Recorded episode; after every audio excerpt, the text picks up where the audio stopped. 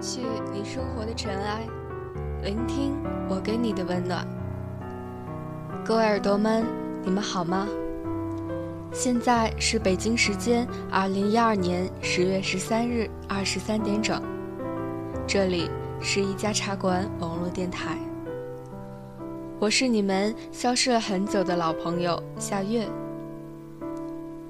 今晚回家的时候，不经意的一抬头。就看到了那轮逐渐弯弯的月亮。忽然发现中秋竟然已经过去那么久了。坐在电脑前的你是否有看过它呢？如果恰好你也看了，是否能感觉到我和你的距离其实并没有你想象中的那么遥远？现在你们的夏月正坐在阳台上，窗户开了一条小缝。冷风吹进来，人瞬间就清醒了不少。今晚夏月想给你讲一个故事。愿每个人都能被温柔善待。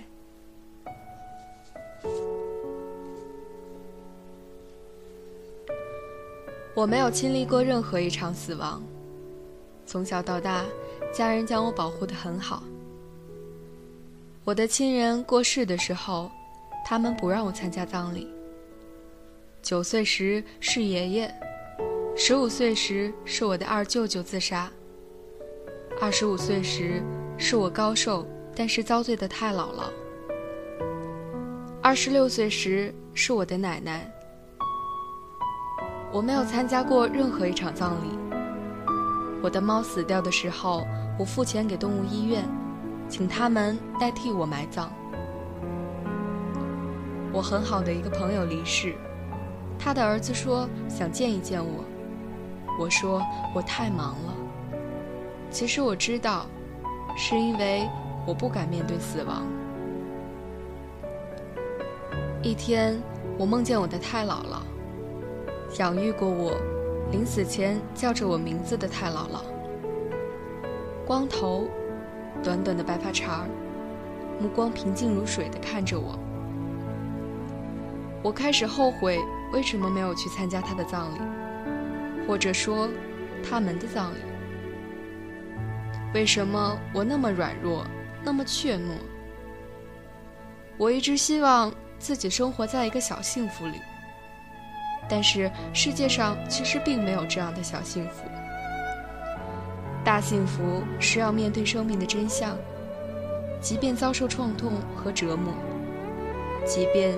不能陶醉和沉溺。秋天的一个上午，我和朋友去松堂临终关怀医院。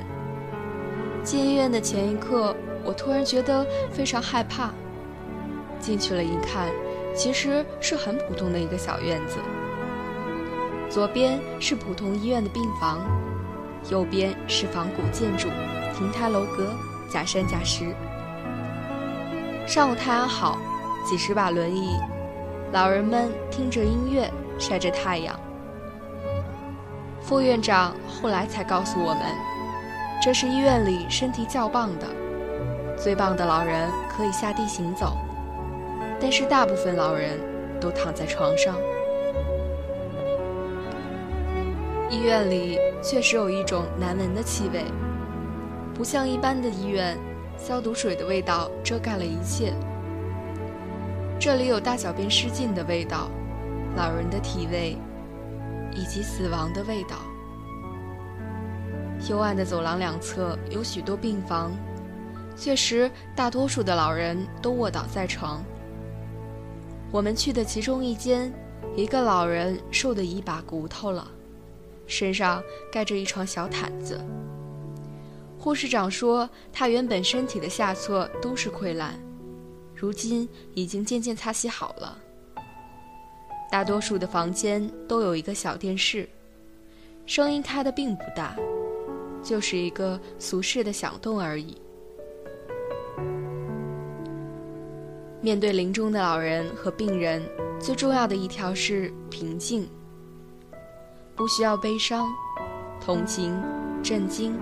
激动，感慨，平静的和他相处，他就是一个普通人，一个生命走到尽头的人。第二条就是耐心，耐心容易，平静很难，尤其是面对那些孩子。如果说看见林中的老人，我们尚可平静；看见孩子，实在难以克制。房间里有三个孩子，护士长说这是同期最少的一次，上个月还有八个。那些医院已经放弃治疗判了死刑的孩子，会被送到临终关怀医院来。大多数的孩子父母再也不会露面。我想他们未必是冷酷，也许就像我一样是软弱。他们也不敢面对那道伤口。但是还活着的孩子，不是一道已经完结的伤口。一个小男孩，两只圆圆的对眼，嘴巴总是微微张开，眼睛不由自主地流泪。他没有小舌头，两只脚不能伸直。他活下去是没有问题的，护士长说。孩子的表情非常丰富，非常快乐。另外一个小女孩则显得悲伤很多。她只有两岁。剃着光头，是一个长得很好看的女孩，睫毛长长的，皮肤也很白净。她是癫痫，从来不肯下地走路。女孩一直用手捂着嘴巴，脸上闪过成人才会有的厌世的表情。我去抱他们，他们的体重很轻。我去握那个小女孩的手，她突然紧紧的、紧紧的攥住了我的手。我不知道什么样的父母能忍心放开这双小手。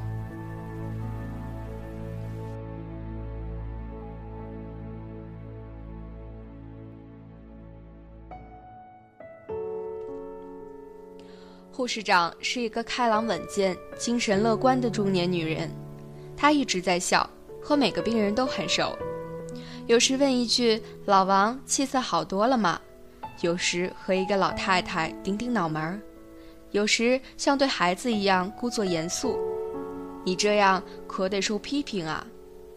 我们都很佩服他，因为常年面对痛苦和死亡，他还能这样坚强。他将我们领到一位老人的床前，说：“老人很传奇。”他确实很传奇，他是溥仪最后一任护卫官，在和我们聊天的时候，他在挂水，端坐在床上，仍然挺拔高大。朋友问他一辈子最快乐的日子是什么时候，可是他却说最惨的就是一九四八年征兵。老爷子心里跟明镜似的。护士长说他身体没有问题，就是活得不痛快了。人有病不一定是身子病了，有时是心病。护士长跟老爷子说：“枪林弹雨您都活下来了，不能输给自己，要好好活着。”可是老爷子却大声的、傲然地说：“没兴趣了。”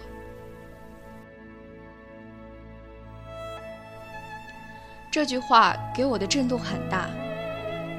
一个人出于兴趣而活着，失去兴趣了就不想再继续，这是多么罕见的气概，多么清高的心劲儿。他年事已高，但是并非苟延残喘。在他身上，我看到了一种难得的生命尊严。我不知道该说什么，只是坐在他身边，不住地揉搓着他的手。看得出来，老人的兴致是高的。他给我们唱了一首日文歌。临终关怀到底是怎么回事？我想，大概就是帮助病人抵抗病痛，让他们在最后的这一段美好日子里，回想自己一生最美好的时光，让尊严重回自己的心头，将无助和无用的沮丧都放下。如果说漫长的一生是一部电影，我们就是在帮他们剪辑出一个精彩的片段，然后让他们枕着入眠。好朋友水木丁看如莲师深受感动，写了这样一句话：“愿每个人都能被这个世界温柔善待。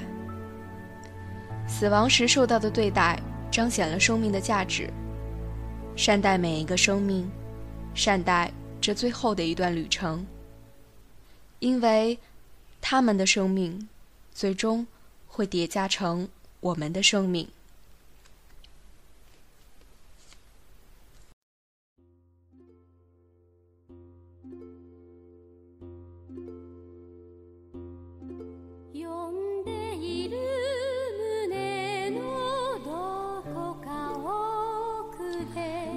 本期节目到这里就结束了。这里是一家茶馆网络电台，我是夏月。希望在听节目的耳朵们听完节目之后，都要起来离开电脑，活动一下身体。要知道，健康才是无价之宝。